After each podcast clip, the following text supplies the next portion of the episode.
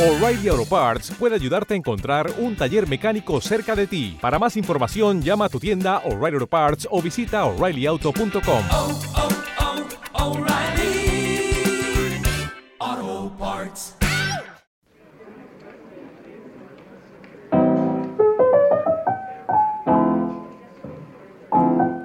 Hola a todo el mundo y bienvenidos a Danicultura,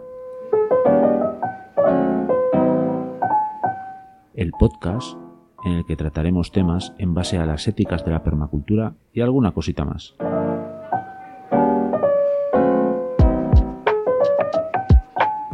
El proyecto nace en un canal del YouTube del mismo nombre, Danicultura. Te invito a que te suscribas.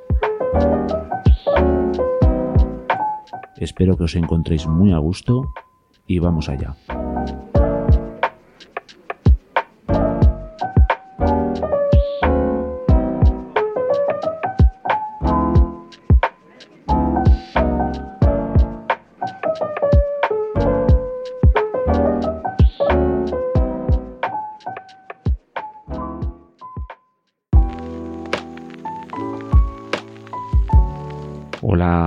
¿Qué tal estáis? ¿Cómo vais llevando estas fechas, las navidades? Eh, bueno, hoy publico este episodio, día 30, como habéis decidido en la comunidad el sábado, pues el sábado, cada dos semanas. Ese es mi plan inicial. Y toca prácticamente, bueno, prácticamente no, el día antes de fin de año. Y no voy a hacer el típico el típico programa o el típico episodio de repaso, repaso de este año magnífico. No, eso, eso se lo dejo para otra gente. Pero os quiero preguntar ahora, ¿qué tal estáis? ¿Cómo vais llevando las navidades? ¿Os gustan? Bueno, si tenéis gente menuda en casa, supongo que eso ayude mucho a mantener el ritmo navideño, esa chispa, ese espíritu navideño tan mágico. Eh, bueno, en mi entorno y tal, pues no hay, no hay niños así muy directos, ¿no? Entonces, bueno, pues yo podríamos decir que mm, con los años me he ido reconciliando un poco con las fiestas navideñas. Las voy tolerando, aunque he sido un poco el Grinch, ya sabéis, ese personaje antinavideño. Pero, pero yo, bueno, las, las respeto y como dice un buen amigo, eh, al final hay luces y regalos, pues mira, está bien. Eh, y hoy en este episodio eh, he pensado y digo, bueno, es que en, este, en estos días, ¿quién va a querer escuchar una, una buena chapa de, con datos, información y boom, y boom, y boom? Y, y he pensado que como estamos en modo fiesta, pues ¿por qué no hablar de fiestas? ¿Qué hay de malo en hablar de fiestas? Yo creo que no hay nada de malo en hablar de fiestas. y os voy a hablar un poco de la dinámica mental que he tenido para, para buscar el tema de, de conversación de este episodio. Porque en realidad yo ya tengo varios capítulos, ya os, lo he ido diciendo, en, en la otra plataforma en la que se encuentra el proyecto Danicultura, ya sabéis, en YouTube. Si no estáis suscritos, id allí a suscribiros.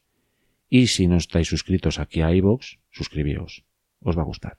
Si habéis llegado hasta aquí, seguro que hay temas que os pueden gustar. Y además lo que más os puede gustar es la comunidad que se está generando en torno al proyecto de Anicultura. Me encanta. Bueno, lo que os digo. Mmm, estaba pensando y he pensado, pensé varias cosas. Digo, va, pues hago un acercamiento de todos los productos navideños que solemos comer eh, en estas fechas. Pues bueno, pues hago un pequeño estudio de cómo, cómo se producen y tal, pero al final es que ya no, no me, me, pareció como un poco tedioso. Interesante, sí, que se puede abordar en otro momento del año, la verdad. Pero para estas fechas me pareció algo tedioso, una chapa, que se suele decir. ¿Qué más pensé? Eh, pensé en, en, cómo se gestiona medioambientalmente esto de las fiestas, pero es que dije, venga, Daniel, ya no eres el Grinch, no quieras amargarle la vida a nadie. Así que eh, pensé que lo mejor era hablar de fiestas, ¿no? Fiesta, fiesta siempre bien. Y, y bueno, pues, ¿qué tipo de fiestas? Bueno, pues fiestas tradicionales, que a mí lo que es una buena tradición, a mí eso, con eso siempre me ganas. Y la verdad es que hay muchas y muy variadas fiestas tradicionales que no solo las voy a centrar en las fiestas navideñas, aunque hay muchas que, que, se, que sí, como por ejemplo la primera de, las que, de la que os voy a hablar, que más que una fiesta es algo relacionado con las mismas. Bueno, dentro de un momento os voy a contar. Pero empiezas a adentrarte en fiestas relacionadas con la agricultura, la ganadería y cosas de esas, que es de lo que quiero hablaros hoy, y hay mogollón. Eh, porque claro, al fin y al cabo, ¿cuándo surgieron las fiestas? Pues surgieron desde que el hombre es hombre. ¿Y qué hace el hombre? El hombre, entendedme, ¿eh? ser humano. Que aquí las mujeres importan. Las mujeres son importantísimas en este maldito planeta. Eh, eh, al final llevamos haciendo agricultura desde 10.000 años aproximadamente. Pues hemos tenido tiempo para hacer fiestas, ¿eh?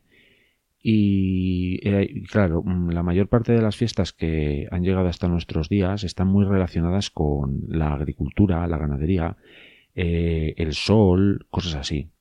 Eh, y es de lo que os voy a hablar un poco hoy. Así de manera rápida, sin adentrarme mucho, porque es un programita ¿eh? para que, bueno, para distender, distendir un poco el asunto y para para cambiar de fase, porque igual estáis un poco hartos ya de comer, comer, comer, comer y, os apetece estar tranquilos escuchando mi voz, que espero que os guste y sobre todo que espero que os guste el tema de conversación. Así que vamos a adentrarnos en las fiestas.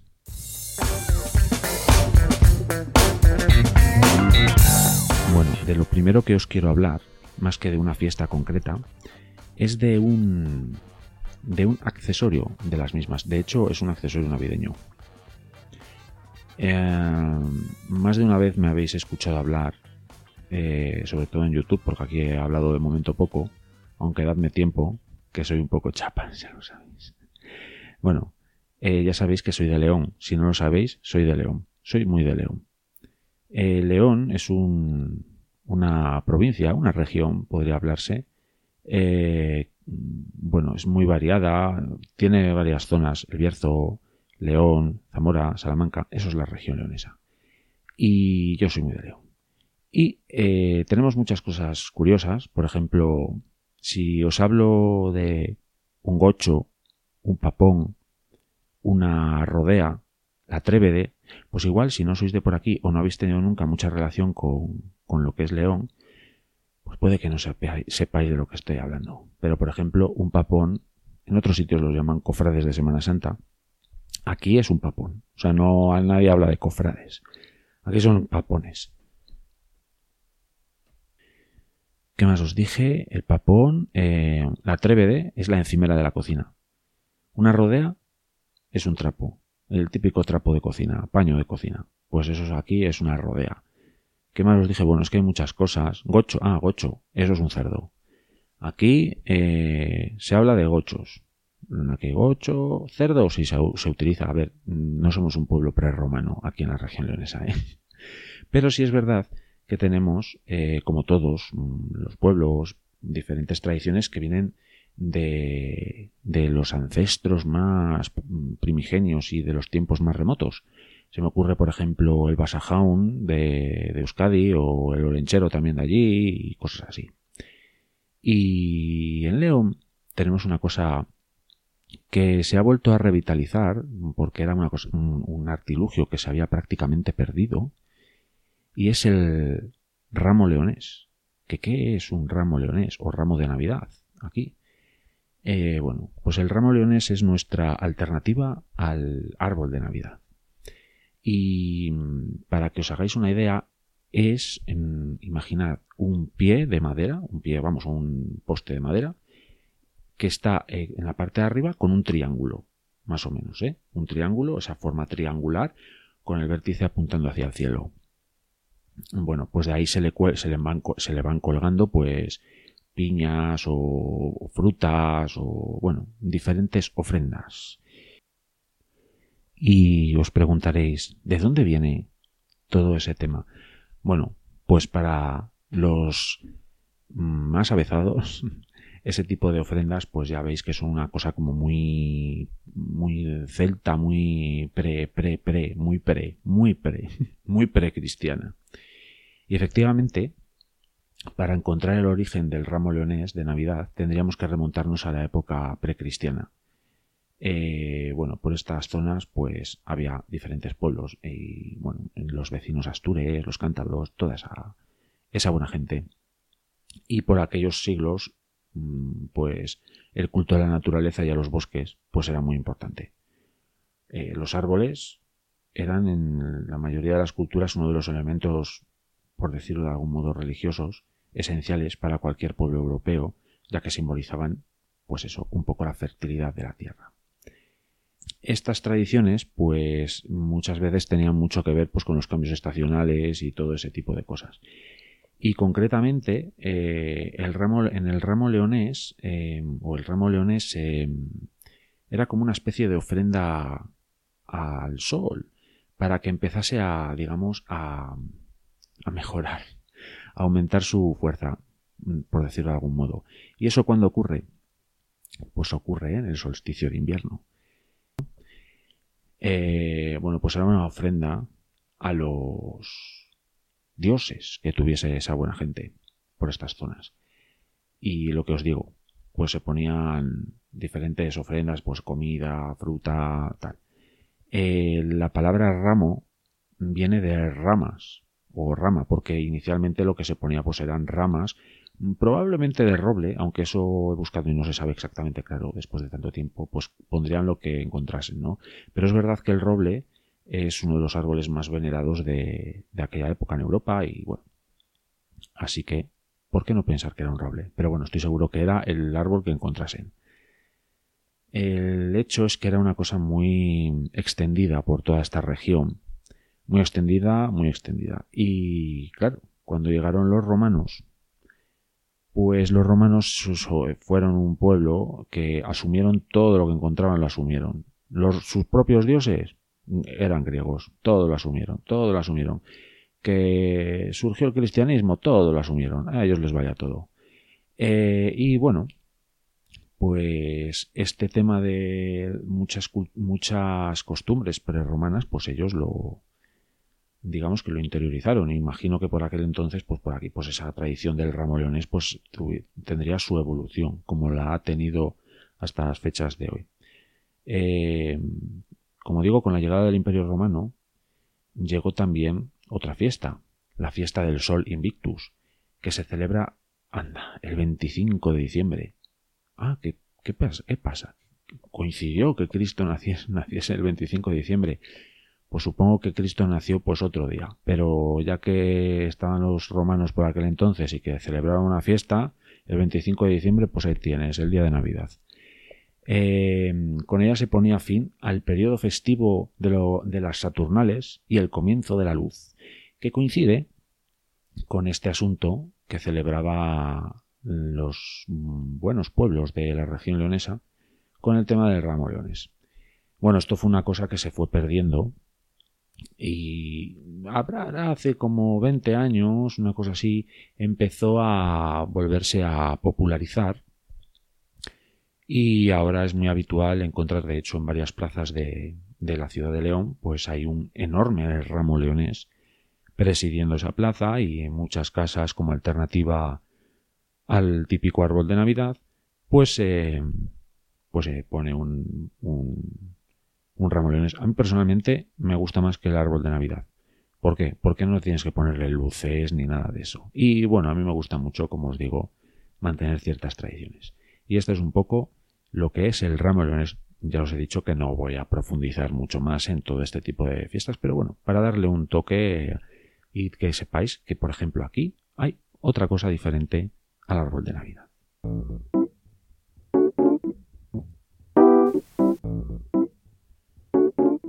Otra otra otro festejo, otro festejo que se celebra también cerca de León, pero no en León, sino yo lo he visto en Asturias, es algo que yo cuando lo vi por primera vez, yo quedé asombrado. Mm, bueno, yo os cuento, eh, a mí me gusta andar en bicicleta, bicicleta de carretera, soy un ciclista. y de León a Asturias pues hay poca distancia y voy mucho. Y yo siempre que iba por ahí, bueno, yo la verdad que veía algo muy curioso que era como un poste, un poste en medio de, lo, de las plazas de los pueblos o enfrente de la iglesia o cosas de esas. Y yo la verdad que no sabía muy bien lo que era. Mm, tampoco preguntaba, ¿eh? Pero bueno, yo pensaba, su pueblo, sus normas, ¿no? Yo qué sé. Eh, bueno, con un amigo, muy buen amigo, estuvimos haciendo una ruta en bicicleta y él me dice, venga, y después de la ruta en bicicleta, comemos y tal, y vamos a ver la hoguera. La hoguera. Vale, la hoguera. Fenómeno. Yo pensé, bueno, una hoguera, y esto estamos hablando que era septiembre. Eh, pues vamos a ver la hoguera. Pues yo pensé que había que ir a sacar cerilla, ¿no? Bueno, una hoguera.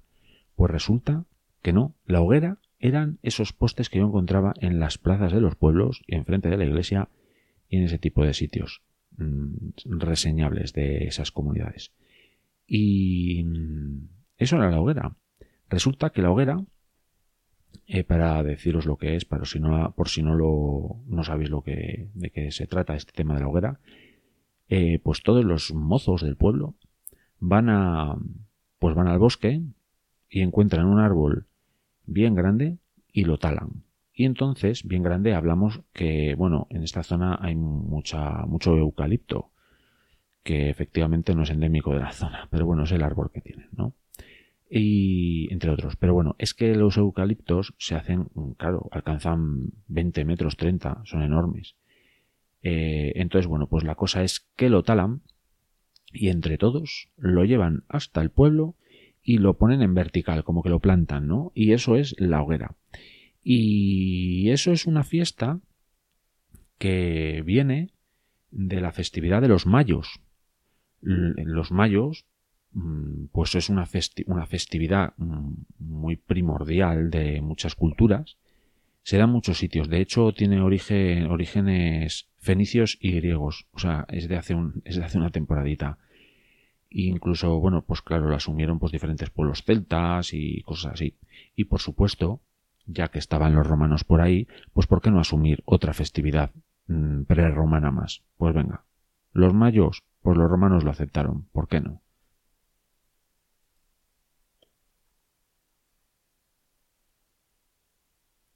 Bueno, resumiendo muy mucho, y de hecho esta definición os la voy a sacar de la Wikipedia, así como os lo estoy contando, Em, la celebración de los mayos es una celebración primaveral, generalmente se hacía coincidir con el primer domingo de, mayo, de ahí el nombre, y tenía antiguamente connotaciones rituales totémicas a la divinidad primaveral o de los árboles, eh, que se han ido perdiendo con el paso de los tiempos.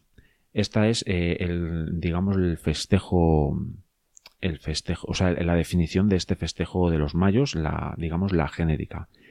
Pero yendo más concretamente a lo que es la hoguera, eh, yo esta festividad la vi, en Nueva de Llanes, que está, bueno, por la zona, claro, de Llanes. Y la verdad es que he estado indagando de dónde viene, y es una cosa súper curiosa.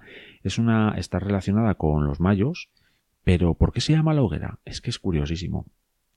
Eh, bueno, pues era costumbre, pues entre los, entre los mozos, pues que cuando les gustaba alguna moza, pues, pues bueno, pues hacían una, pues plantaban un mayo de estos, un, un tronco.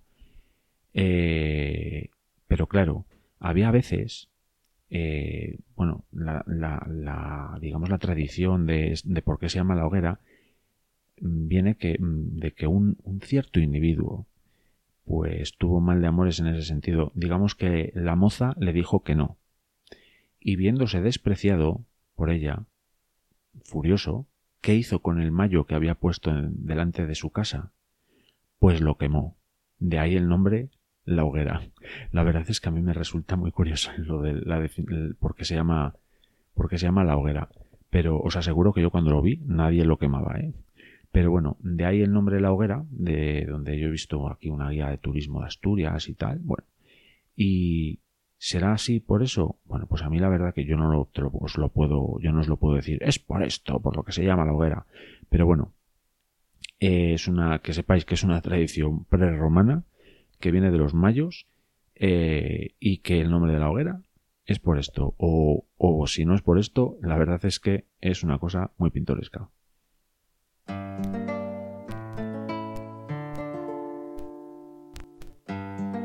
Mm, Bueno, fiestas. Fiestas es algo muy común en el ser humano. Da igual de dónde seas y qué idioma hables. Las fiestas al ser humano le gustan. Y como decía Gloria Estefan, hablamos el mismo idioma, dame la mano mi hermano. Ahora mm, vamos a cruzar el charco y vamos directamente a la zona de Perú y tal. Y nos ponemos un poco a indagar en las fiestas que celebraban pues los amigos incas. Los amigos incas pues celebraban una fiesta, o mejor dicho, celebran una fiesta llamada Inti Raimi, o mejor dicho, mejor dicho no, dicho en castellano, fiesta del sol. Eh, bueno, pues esta fiesta es, bueno, es que realmente es curioso los patrones, y aquí es donde puede entrar un poco la permacultura, los patrones de la conducta humana. Ya sabéis que la permacultura anda buscando siempre patrones, y si entiendes esos patrones, pues entiendes el funcionamiento de las cosas. Y los patrones se ven claramente en el comportamiento del ser humano. ¿Y em, eh, por qué celebra, por qué las fechas de la celebración de las fiestas? Y si es una fiesta del sol, pues como comprenderéis, se va a celebrar en un solsticio. Y efectivamente, se celebra en el solsticio de invierno, en este caso para esa zona, eh, hemisferio sur, eh, de invierno, el 24 de junio aproximadamente. ¿eh? Esto, las celebraciones, pues bueno, más o menos. El solsticio igual es el 2021, tal. Eh, se celebra el día 24 de junio. Y como os digo, es una fiesta inca eh, que instauró eh, Pachacútec, eh, pone por aquí, en la década de 1430 después de Cristo. Para todos los que me escuchéis en Latinoamérica, disculpadme porque claro, yo estas cosas no las he mamado ni tengo mucha idea, pero quiero ponerlas en valor porque sé que hay gente que me escucha y me ve en el canal de YouTube de, de Latinoamérica y me parece muy interesante y muy enriquecedor conocer todo este tipo de cosas. Eh, esta fiesta eh, se sigue celebrando, pero claro, hubo un tiempo que se dejó de celebrar. ¿Por qué? Porque los conquistadores españoles que fuimos allí, o fueron allí, no éramos precisamente los romanos que asumían todo lo que encontraban. Y claro, eh, como lo consideraban un ritual pagano, pues lo prohibieron. Y eh, no sé si en 1400, uy, sí, 1400, en 1944 eh, se volvió a, digamos que a, a, re, a recuperar la, fiesta y a día de hoy se sigue se sigue celebrando pues en varias locales bueno se sigue celebrando como de manera más institucionalizada pero eh, de manera clandestina no dejó nunca de celebrarse pero hablar de esta celebración eh, que festeja bueno que es una fiesta digamos al, del sol es la fiesta del sol eh, en cuanto indagas un poco claro eh, tienes que tener en cuenta el calendario andino, que no es el gregoriano precisamente. Y es muy bonito y está muy guay porque celebra, está todo muy relacionado con el sol. Y para que os hagáis una idea, por esta zona del mundo, eh, a la cual saludo, hola, eh, pues claro, es que hay muchas fiestas. Les encanta el tema este y, es genial porque, os, para que os hagáis una idea, tienen como ocho puntos, ocho puntos clave de festejos, de, digamos, puntos importantes que en la cultura tradicional pues tenían que ver mucho con las cosechas, con la, con la agricultura, al fin y al cabo. Eh, y eso a mí me llama mucho la atención, dado que nunca olvidéis que el proyecto de agricultura surgió en un huerto. Eh, así que celebran dentro de este calendario cuatro extremos eh, cuatro extremos y cuatro puntos intermedios en cuanto a la posición solar. Y os las voy a. Os la, os la voy a narrar porque la verdad es que es una historia buenísima. Partimos de la primera. Y todas las fechas son aproximadas. El 21 de junio, es la gran fiesta del dios Sol. Eh, Wilka Hach Laimi, en nombre en Aymara, que es un idioma. Eh, la descripción, bueno, es la fiesta del Sol. Es este Inti Raimi, eh, que es como se pronuncia en quechua. Después tienen otra que se celebra el 1 de agosto, es el culto a la Pachamama. Pachamama ya sabéis que es la Madre Tierra. la ceremonia se realiza para pedir permiso a la Madre Tierra para roturar la tierra e iniciar la siembra. Eh, según la tradición andina, la Pachamama despierta en esta época. Después, el 22 de septiembre, eh, hay otra ceremonia que es la solicitud de buena cosecha. En el nombre en el idioma aymara se dice Auti Wilka Chica. Bueno, no sé si lo he pronunciado bien, pero ahí os va. Eh, y la descripción de la ceremonia, bueno, es una ceremonia de augurios de buena cosecha. Después eh, pasamos ya a noviembre, el día 2, y es la veneración de los difuntos.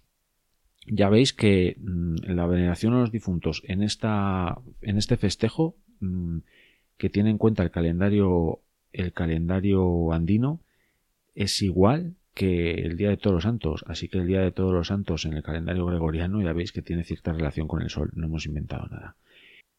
La descripción de esta, de esta celebración, bueno, pues mm, es una ceremonia de respeto a diferentes almas y espíritus. Es un poco lo mismo que hacemos nosotros. Después también tenemos el día 22 de diciembre, que es el retorno del sol eh, y es la fiesta, como digamos, de medio año eh, y es el cambio de dirección del sol. Esa es la descripción que, he encontrado. Eh, después tenemos en febrero, el día 2, está la bendición de los cultivos. Y voy a citaros, bueno, esto se nombra, el nombre en Aymara es Anatas, y os leo la descripción que he encontrado. Hoy ligados a los carnavales es una fiesta agropecuaria, se bendicen los campos de cultivo que están en pleno crecimiento, también se marcan los animales nuevos. Bueno, pues ya veis, es esto. Y después, después pasamos a eh, marzo, el día 23, en el equinoccio de otoño. Recordar que estamos en otro hemisferio y el nombre en Aymara es Halu Wilka Chica y la descripción que he encontrado es eh, la época en que las plantas llegan a su madurez, perdón, el tiempo para empezar a probar el fruto de las cosechas. Es la fiesta de la madurez, se inicia la introducción de las niñas y niños a la adolescencia. Fíjate. Y después ya eh, la fecha final eh, la tenemos en mayo. El día 3, autorización para la cosecha. Día de la chacana. Eh, la constelación de la Cruz del Sur adquiere la forma astronómica de una cruz perfecta, en posición vertical respecto al polo sur. Eh, se solicita autorización a la Pachamama para recoger los frutos. Así que ya veis, ya terminamos con todas las celebraciones según el calendario andino, que están, eh, todas estas celebraciones, como digo, están todas muy relacionadas con la posición del Sol. Y al final todas, todas estas fechas claves de, del Sol tienen mucho que ver con todo tipo de celebraciones en todo el globo terráqueo. Aquí hay claramente unos patrones de conducta del ser humano de todas las culturas eh, habidas y por haber en el, en el planeta. Y nosotros, mm, según nuestro calendario gregoriano, no penséis que estamos muy alejados de todo esto. Ya habéis visto que el Día de Todos los Santos tiene algo que ver con el Sol. Y es que ahora estamos a final de año, pero acabamos de pasar una festividad el día 25 de diciembre, el día de Navidad, bueno, pues muy, digamos, muy señalado en el calendario todos estamos muchas veces pensando en el calendario laboral cuando nos salen los trabajos, ¿no? A ver el día de Navidad, ¿cómo va este tema este año y tal? Bueno, eh, no tiene mucha diferencia el hecho de que celebremos el día 25 de diciembre con otros con otras festividades como por ejemplo el calendario andino o, u otros y de hecho el día 25 de diciembre se conmemora el nacimiento de Jesús pero no nació el día 25 de diciembre o sea, esa imagen, esa estampa de, navideña, bueno, es, no, yo no sé cuándo nació Jesucristo, ¿eh? no lo sé. El día 25 de diciembre estoy seguro que no, porque mm, al final el, quien decidió, eso lo decidió, lo decidió una persona o un grupo de personas muy reducido, el, hecho de que el día 25 de diciembre nació Jesucristo. Para poneros en antecedentes, el, el emperador Constantino fue el primero en legalizar el cristianismo en el Imperio Romano. Y se cree que, bueno, pues estableció el día 25 de diciembre mm, para conmemorar el nacimiento de Jesús, pues como para, mm, digamos, superponer esta celebración a, otras celebraciones que ya existían ese mismo día prácticamente, como por ejemplo, eh, digamos, antiguas eh, celebraciones de la propia del, del, propio Imperio Romano, celebraciones judías, eh, había muchas celebraciones nórdicas y todas estaban muy relacionadas con precisamente el solsticio de invierno que se celebra por esa época. Y entonces, pues Constantino creyó oportuno para, digamos, preponderar esa celebración cristiana, pues establecer el nacimiento de Jesús el día 25, el día 25 de diciembre. Y es que había muchas celebraciones en esa fecha, como digo, por ejemplo, el mismo 25 de diciembre eh, se celebraba un culto a la divinidad solar que se llamaba el Sol Invictus. Era una, una era un culto que se desarrolló en el periodo mitológico romano y duró hasta la conversión precisamente eh, al cristianismo de todo, de todo el imperio. Pero es que había más celebraciones, como los Saturnales, un rito pagano. Durante varios siglos, antes del nacimiento del cristianismo, la sociedad romana era politeísta y creía en una serie de divinidades protectoras de las distintas áreas de su vida. Para la agricultura y la cosecha se adoraba al dios Saturno, y se celebraban unas fiestas paganas en su honor, los Saturnales. Originalmente, eh, originalmente transcurrían entre el 17 y el 23 de diciembre, coincidiendo con el solsticio de invierno. Por eso os digo que tampoco hay tanta diferencia entre el calendario andino y el nuestro, porque al final el patrón de conducta del ser humano tiene mucho que ver con el tema solar.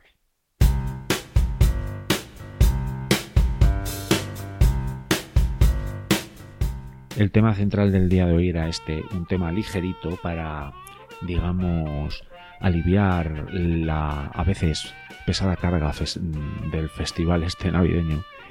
Y bueno, pensad que el sol tiene mucha importancia en la vida del, del ser humano. De hecho, os voy a contar una anécdota personal antes de entrar en la siguiente parte de, del episodio, de que es hablar un poco de huertos. Ya sabéis que a mí siempre me gusta tener ese toque. Pero yo hace años viví en Londres, poco, sí, pero viví en Londres. Y al principio, eh, yo cuando estaba por allí, pues conocí mucho la ciudad, pasé mucho, fui a todos los museos que pude, pero yo fui en invierno, estuve pues, pues casi todo el invierno y parte de otoño. Bueno, estuve ahí unos meses, varios meses, que coincidían con la parte, digamos, más baja del sol. Y yo nunca había sido consciente de lo muchísimo que me podía a mí afectar el tema de la luz, porque, eh, bueno, un día iba paseando, creo que por Trafalgar Square, creo que era así. Creo que fue en Trafalgar Square. El hecho es que yo mm, de repente me paré allí en esa plaza inmensa y miré el sol al fondo y pensé, pero es que no está nublado. Es que el tema es que el sol está muy, muy tumbado. Y eso realmente a mí me, me afectó. Me afectó porque yo no me encontraba bien. De hecho, acabé marchándome de Londres. Eh, porque yo no me encontraba bien allí y una de las razones fundamentales bajo mi punto de vista, porque no bajo mi punto de vista, sino por lo que yo sentía en aquel momento, era precisamente la luz que había en, en, Londres. No me gustaba, no me gustaba y me, y me afectaba emocionalmente. Y decidí finalmente marchar de allí y una de las razones era el sol. Así que, fijaos, bueno, a mí me afecta la luz, yo lo sé. Eh, así que el ser humano se rige mucho por el sol. Y otra cosa que se rige muy, muy mucho por el sol son los huertos. Y ahora que, que precisamente vamos a cambiar de año y ya entramos en enero, os tengo que decir una cosa como consejo para el tema de los huertos. Os sirve para un huerto urbano, para un maceto huerto, para lo que queráis. Hasta para vuestras plantas de interior. Pero no tenéis que descuidaros mm, con el tema de, la preparación del huerto de, de primavera-verano, ¿eh?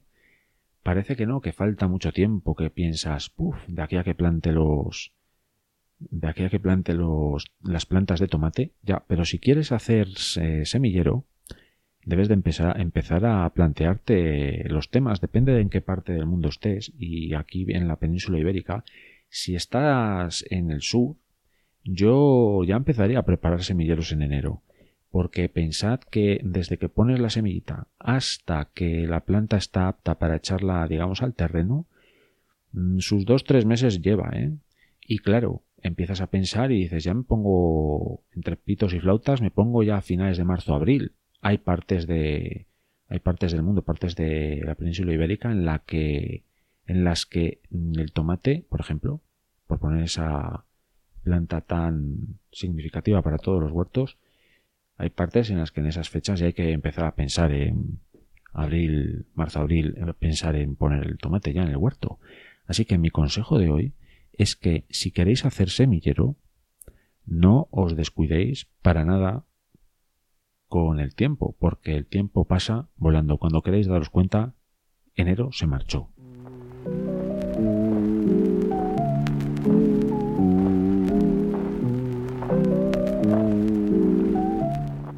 Siempre os digo que para mí la comunidad de Danicultura es lo más importante de, este proyecto y, así es. No penséis que es algo por decir. Es súper importante porque si no, ¿qué sentido tiene todo esto? Eh, me gusta ayudaros y me gusta que me ayudéis. Y cuando publiqué el anterior el anterior episodio aquí en el podcast, en la, pestaña de comunidad del YouTube, em, os recuerdo que os suscribáis si no lo estáis, pues en la pestaña de comunidad cuando puse que iba a publicar el, el capítulo de los gorriones, pues el feedback que yo recibí fue me gustó mucho porque muchos de, muchos de vosotras de vosotros y muchas de vosotras me comentasteis que ibais a a, ir al huerto eh, mientras eh, ibais a ir al huerto y me ibais a estar escuchando mientras preparabais bancales y demás y la verdad es que me gusta mucho eso. Eh, por ejemplo, Roberto, Roberto precisamente me decía eso, que mientras prepara un nuevo bancal me iba a estar escuchando. Y Manuel también dijo que iba a estar ahí pendiente del tema. Y eso la verdad es que me encanta ese feedback que me dais. Ramón Jimeno eh, también me dijo que iba a estar embarrado mientras iba a escuchar todo el tema de los gorriones seguro que mientras, me imagino que mientras estabais ahí, en el huerto y viendo algún pajarillo por ahí mientras me escuchabais hablar de los pájaros, pobres pájaros en China, ¿eh? pues, como digo, la comunidad para mí lo es todo. Y quiero en este punto, ¿por qué no hacer un pequeño, un pequeño pensamiento de cómo ha ido este año? Eh, os quiero agradecer a todos y os quiero agradecer a todas eh, la acogida del proyecto del podcast y la acogida del proyecto en el YouTube, porque me ha servido de mucho y me motiva mm, todo ese, feedback que recibo de vosotros para continuar y creo que sirve, creo que está sirviendo todo esto porque hay gente que pues me transmite que hay cosas que digo que no conocían y entonces las aplican eh, por ejemplo, José Antonio, un habitual de, del canal, del YouTube, eh, comenta que ha empezado el tema de las lombrices mm, siguiendo el tutorial que estoy haciendo. Y para mí eso es muy motivador. Espero, por cierto, José Antonio, que te esté yendo bien con el tema de las lombrices. Si tienes cualquier duda, no dudes en, en ponerte en contacto conmigo a través del email. Ya sabéis todos, sistema de gmail.com ahí podéis poneros en contacto conmigo sin ningún problema. Y hay más gente que, bueno, pues que comenta que les está sirviendo. Y esa era una de las razones por las que yo empecé todo esto, para que sirviese de algo, para aportar mi granito de arena, para que todo esto mm, sea un mundo mejor. Sé que es pequeño granito, pero si a alguien le sirve, para mí eso ya es un triunfo.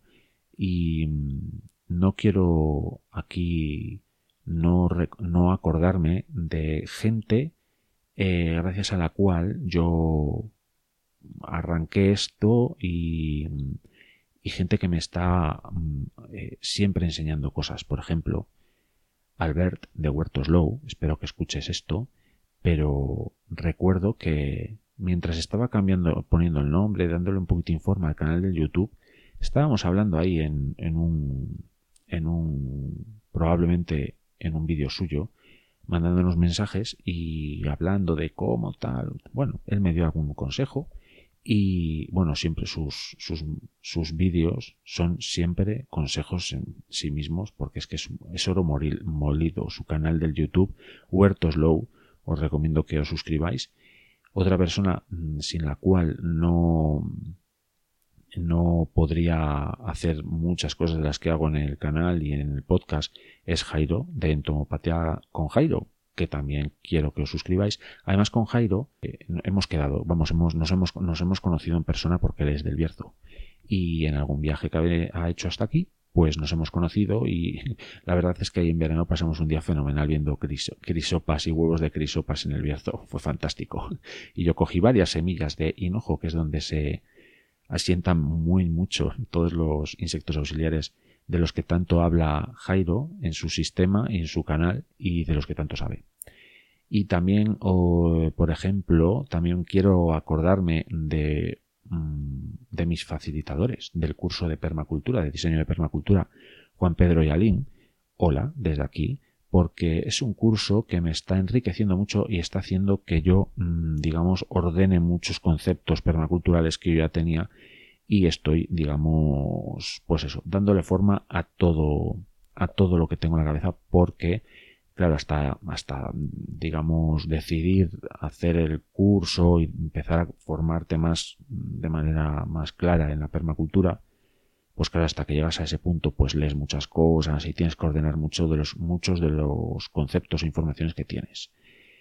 Y, y también hay otro, otro proyecto, Finca Más Les Viñes, también tienen, bueno, tienen su web, tienen su canal de YouTube, que son un referente a nivel ibérico de, en permacultura. Son, son muy buenos y son muy puristas de la permacultura, creo yo, y, tienen muchas enseñanzas que aportar. Por ejemplo, el tema, el, tema del abonado con abonos verdes y, y el y el combinar ganadería con agricultura y tal, ellos son maestras son maestras. Y, y sobre todo, daros las gracias. Daros las gracias y esperar, espero que, que sigáis aquí, espero poder seguir aportando, aportando algo a la comunidad y espero que os guste todo esto que estoy haciendo. En los próximos episodios, ya tengo preparados varios, eh, os puedo adelantar en este momento, para los que hayáis llegado hasta aquí, eh, que tengo preparado uno, un episodio acerca de una revolución. Y no voy a daros más datos porque si no me vais a pillar de lo que os voy a hablar. Pero os quiero hablar de una revolución que sucedió y sucede. Y también tengo preparado otro mm, episodio básicamente eh, hablando de comentarios vuestros porque ya sabéis que yo quiero darle importancia a la comunidad porque eh, Dani Cultura es algo, pero gracias a la comunidad. Así que nada, no os entretengo más, quiero que paséis un buen fin de año, que lo paséis bien, que lo celebréis y pensad que la celebración siempre tiene algo que ver con el sol. Así que que la luz os ilumine, que lo paséis bien, que toméis unas copas a mi salud y nos vemos en el siguiente episodio. Nos vemos. Chao.